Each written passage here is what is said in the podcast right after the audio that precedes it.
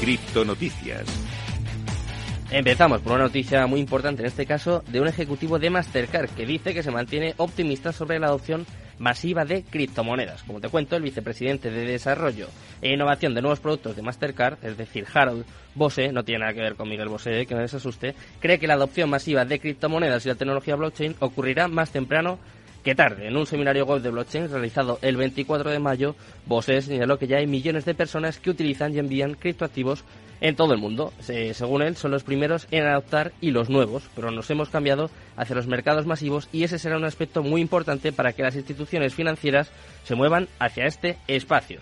Vamos con otra noticia, en este caso, bueno, no es nada positiva porque tenemos que seguir con este culebrón. No es el de Mbappé, sino es el de Terra, eh, que yo también estoy un poco hastiado con este tema, pero es que te tengo que contar que el plan de Do para renacer la cadena de bloques Terra ha sido aprobado. La votación de gobierno sobre la propuesta de Do para relanzar la cadena de bloques Terra y crear los toques Luna 2.0 ha sido aprobada. Esto dará como resultado la creación de una nueva cadena de bloques que lanzará toques de forma proporcional a los afectados, tras el colapso repentino de la stablecoin algorítmica Terra USD, es decir, eh, UST.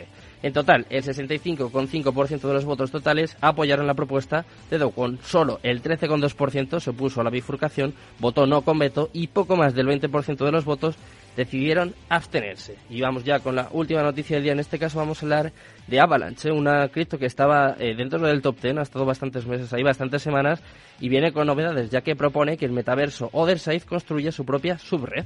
Avalanche, como te cuento, ha propuesto que su blockchain debería ser el nuevo hogar para el metaverso Otherside. La propuesta, hecha en el foro ApeCoin DAO, aún se encuentra en una fase temprana de discusión. Eso sí, no está claro si el DAO tiene la autoridad para decidir en qué blockchain debe basarse Otherside. Pero bueno, ahí está la noticia, nosotros te lo contamos y como siempre, ¿eh? cada uno que saque sus propias conclusiones. Ahora ya, sin más dilaciones, vamos con la entrevista del día. ¿eh? Tengo por aquí a los amigos de Deposify.